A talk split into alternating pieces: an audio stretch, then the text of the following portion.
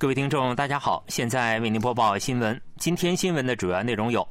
北韩媒体称，十四日发射了中远程固体燃料弹道导弹。韩国国防部表示，北韩发射中程弹道导弹为挑衅行为，若直接挑衅，将予以压倒性应对。美国国务院谴责北韩发射弹道导弹违反联合国安理会决议。以下请听详细内容。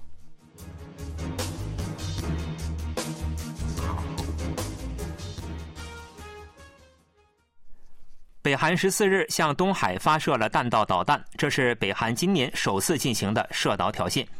据北韩媒体报道，北韩导弹总局十四日下午成功试射一枚搭载高超音速机动型操控弹头的中远程固体燃料弹道导弹。报道说。此次试射旨在验证中远程高超音速机动型操控弹头的滑翔及机动飞行特点和新研发的多级大功率固体燃料发动机的可靠性。北韩媒体称，此次试射未对周边国家安全造成影响，与地区形势无关。此次是北韩今年首次发射弹道导弹，也是自上月十八日发射洲际弹道导弹后，时隔二十七天再次发射。据了解，当天从平壤发射的导弹飞行了一千公里。日本防卫省表示，该导弹最高高度为五十公里以上，坠落于日本专属经济区外的东海海域。北韩去年十一月宣布成功进行固体燃料发动机试验后，有关方面不断捕捉到试射中程弹道导弹的动向。中程弹道导弹以联合国军司令部后方基地和驻日美军基地、关岛美军基地为打击范围。如果燃料固体化，北韩就可以不受场所限制，突击性的随时发射导弹。韩国联合参谋本部公报室室长李成俊表示：“我们强烈谴责北韩发射导弹，这是明显的挑衅行为，严重威胁韩半岛的和平与稳定。”目前，韩国军方表示正在密切关注北韩的动向，将维持以压倒性应对任何挑衅的能力与态势。北韩称，十四日发射了搭载高超音速导弹的固体燃料中程弹道导弹。韩国国防部表示，这是明显的挑衅行为，对此提出严厉警告，并敦促北韩立即停止此类行为。国防部在十五日公布的声明中表示，北韩的这类行为违反了联合国安理会禁止运用弹道导弹技术的决议。国防部还表示，韩军为遏制应对北韩的各类导弹威胁，正提高韩美一体化延伸威慑执行力，并加强包括韩国型三轴体系在内的自主应对能力。国防部强调，韩军基于牢固的韩美联合防卫态势，密切关注北韩的各类行为。若北韩对韩国实施直接挑衅，将根据即刻、有力、彻底的原则予以压倒性应对。统一部发言人具炳山在例行记者会上表示，敦促北韩尽快从这类挑衅行为能够保护自身体制的虚幻中清醒过来，走上真正有利于北韩居民面向韩半岛未来的正确道路。联合参谋本部表示，北韩于十四日下午二时五十五分许从平壤地区向东海发射一枚中程弹道导弹，导弹飞行约一千公里后坠入东海。据朝中社十五日报道，北韩导弹总局表示，十四日下午进行了搭载高超音速机动性操控弹头的中程固体燃料导弹试射，并取得成功。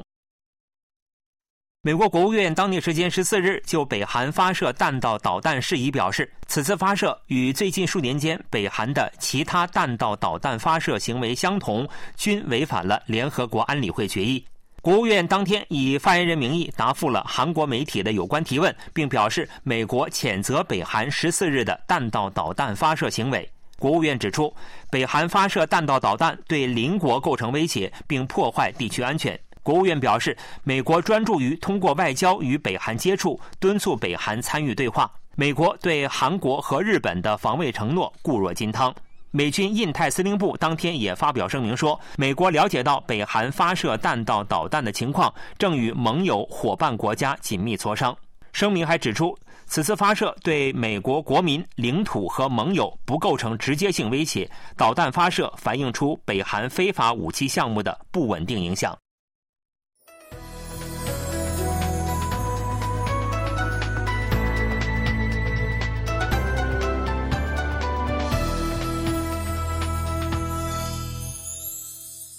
KBS World Radio，这里是韩国国际广播电台新闻节目，欢迎继续收听。据朝中社十五日报道，北韩外务相崔善基率领的北韩政府代表团于十四日抵达莫斯科。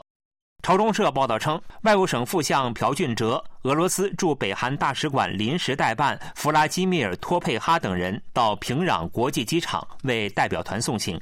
这是崔善基自2022年6月升任外务相后首次单独进行海外出访。此行是应去年十月访问北韩的俄罗斯外长拉夫罗夫的邀请。访问期间，崔善基将与拉夫罗夫举行外长会谈，讨论两国合作方案。双方会否在会谈上讨论军火贸易引发了关注。北韩与俄罗斯否认进行军火交易，但是美国等西方国家认为北韩持续向俄罗斯供应武器。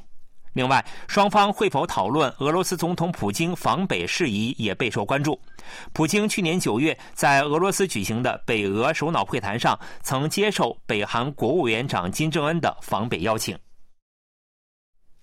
北韩国务委员长金正恩去年底在全体会议上将南韩定性为敌对的交战国，并宣称无论何时都不可能统一，要求关闭对南机构。目前有关工作正在加快进行。北韩对南宣传官媒平壤放送电台十二日下午起无法收到信号，该电台的官网“民族大团结”也无法打开。平壤放送停播是北韩关停对南机构的一环。自上世纪六十年代起，平壤放送面向南韩居民播放宣传人民民主主义革命的内容。平壤放送还曾向潜入南韩的间谍下达指令。二零零零年六一五南北首脑会谈后停止播放，二零一六年重启。另外，使用北韩国家域名的对外宣传网站“我的国家”上的“我们是一体”栏目撤销。该栏目刊登强调统一的内容，我们民族之间。统一回声、朝鲜今日、柳京等北韩对南宣传网站也从十一日起无法打开。此外，朝中社十三日报道称，对敌部门干部十二日举行动员大会，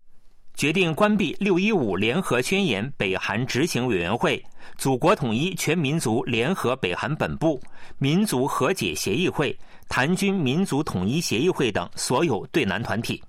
六一五联合宣言北韩执行委员会是二零零零年六一五南北首脑会谈后建立的统一运动团体，祖国统一全民族联合也是统一运动团体，于一九九零年在南北海外同时建立。本月一日，在外务相崔善基的主导下，北韩启动了对南机构关闭工作。目前，劳动党统一战线部被并入外务省的工作也在进行之中。韩国政府在总统主持的民生讨论会上公布了规模超过六百万亿韩元的半导体产业培育计划。政府决定在京畿道南部地区打造全球最大规模超级产业集群。十五日，政府在尹锡悦总统的主持下召开民生讨论会，会议公布了打造全球最大规模半导体超级集群的计划。平泽、华城、龙仁等面积达两千余万平方公里的京畿道南部地区是半导体企业和机构密集的地区。政府计划的重点是在三星电子、SK 海力士等民间企业的主导下，到二零四七年为止，投资约六百二十二万亿韩元，建造总计十六个半导体生产设施基地。预计到二零三零年，集群的单月晶圆投入量可达到七百七十万张，成为全球最大规模半导体生产基地。政府预计，这将带来六百五十万亿韩元的生产效应，创造出三百四十六万个直接、间接就业岗位。为此，政府选定了基建和投资环境、生态系统。超距离技术、人才培育等四大重点课题，政府还制定了投资促进措施，扩大设施投资税收抵免对象的半导体国家战略技术范围。政府表示，将提升材料、零部件和设备行业的竞争力，推动稳定半导体供应链。具体来看，政府计划将供应链自利率从目前的百分之三十提高到二零三零年的百分之五十，推动销售额一万亿韩元企业从目前的四家增至十家。为提高目前仅为百分之三的系统芯片市占率，政府计划培育半导体设计企业。此外，政府还提出了构建高校和企业教育基地、培养人才的方案，并制定了大规模生产设施基建援助方案。今年首次高级别党和政府磋商会议讨论了农历新年民生稳定对策，决定投入三十九万亿韩元的流动性支援，规模为有史以来最大，其中包括面向小工商户和中小企业的现金补贴。由于中东局势持续紧张，会议还对石油、天然气供给情况进行了紧急检查。在距离农历新年假期前近一个月，韩国党政决定在节日期间集中供应十六种旺需品，并将政府提供的折扣率从百分之二十上调至百分之三十。为减轻四十余万名小工商户和个体户的利息负担，韩国政府计划推进人均最多一百五十万韩元的减免。另外，韩国政府决定在农历新年期间免收高速公路通行费。并为搭乘 KTX 和 SRT 的反向还乡乘客提供百分之三十的折扣，同时计划投放三十九万亿韩元的流动性支援，帮助小工商户和中小企业节日期间的资金周转。另外，为应对动荡的中东局势，会上对石油、天然气的供需情况进行了紧急检查。产业通商资源部评估了石油公社、天然气公社和国内的储备情况，并强调业界应努力确保油价上涨不会加重国民的负担。产业通商资源部第二次官崔南浩表示，韩国原油进口量约七成来自中东，除了价格，供需情况也很重要。新闻播送完了，是由于海峰为您播报的，感谢各位收听。